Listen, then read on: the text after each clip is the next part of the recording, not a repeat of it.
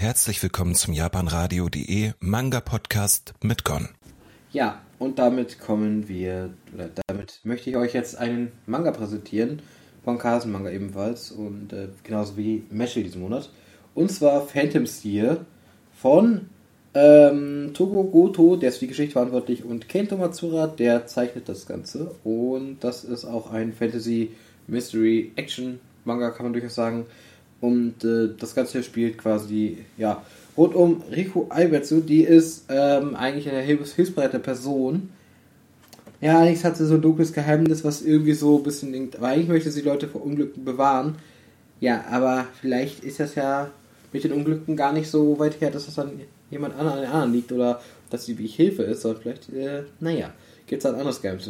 Daneben gibt es noch ihren Mitschüler Yori Katanagi, der ähm, spricht sie halt an und äh, sagt, stellt sich halt Schamane vor und nutzt quasi auch Phantome, um andere Phantome, also hat Geister, wenn man so möchte, so, so Yokais, wie auch immer man das sagen möchte, halt eben ähm, zu quasi zu ähm, bekämpfen, um die Menschen zu beschützen oder ähm, Leute, die besessen sind, quasi zu befreien, wenn man so möchte.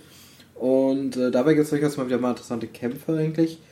Ja, was mich also ein bisschen gestört hat tatsächlicherweise, ist der.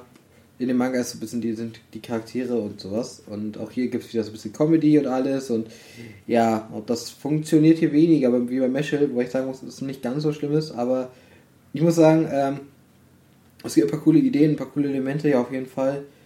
Und ähm, ich muss sagen, der, dass, wie gesagt, hier die Charaktere hauptsächlich verantwortlich sind, dass ich sie nicht mochte.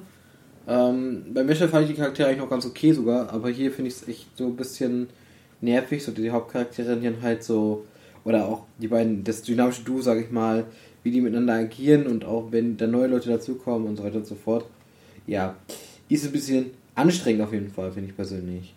Ähm, und ansonsten kann ich nur sagen, ich, ja, finde auf jeden Fall, der Manga ist ganz interessant, wenn man halt auf eine, sag ich mal, Fantasy-Manga steht und ein bisschen Horror oder sowas.